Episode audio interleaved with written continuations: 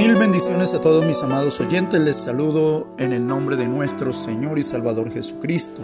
Hoy tomamos el pan del cielo del libro de Hechos de los Apóstoles, capítulo 22, versículo 17 al 21, que dice, Y me aconteció, vuelto a Jerusalén, que orando en el templo me sobrevino un éxtasis, y le vi que me decía, Date prisa y sal prontamente de Jerusalén porque no recibirán tu testimonio acerca de mí.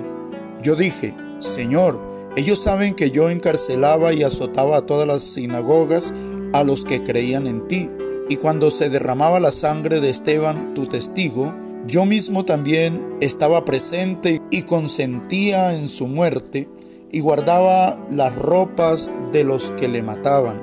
Pero me dijo, ve, porque yo te enviaré lejos a los gentiles Amén. El apóstol Pablo está narrando lo que sucedió inmediatamente después de su encuentro con el Señor camino de Damasco, después de su conversión y bautismo, fue al templo a orar. Y es allí en el templo donde encontramos las bendiciones de Dios. Es donde Dios se manifiesta, donde Dios nos habla a través de visión, a través de su palabra, donde Dios se glorifica con poder. Cuando entramos en oración en el templo, allí se manifiesta el poder de Dios. Recordemos también que más adelante, estando en el templo, en ayuno y en oración, el Espíritu Santo se manifestó y les habló de la siguiente manera, Hechos capítulo 13 y el versículo 2.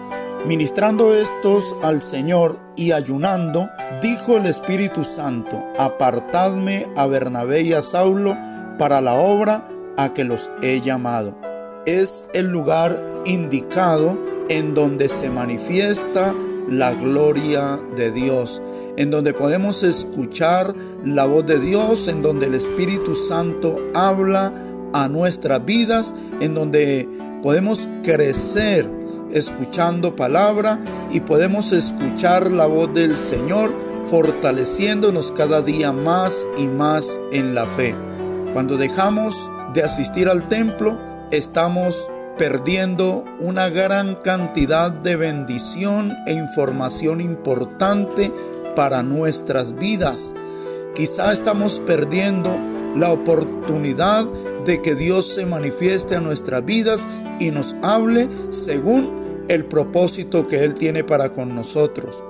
De manera que la invitación, mis amados hermanos y amigos, es para que no dejemos de asistir al templo, para que vayamos confiadamente sabiendo que Dios se manifiesta en aquel lugar que ha sido escogido y dedicado para que Él se manifieste para gloria y honra de su santo nombre. Mis amados, que el Señor nos continúe bendiciendo rica, grande y poderosamente. Amén.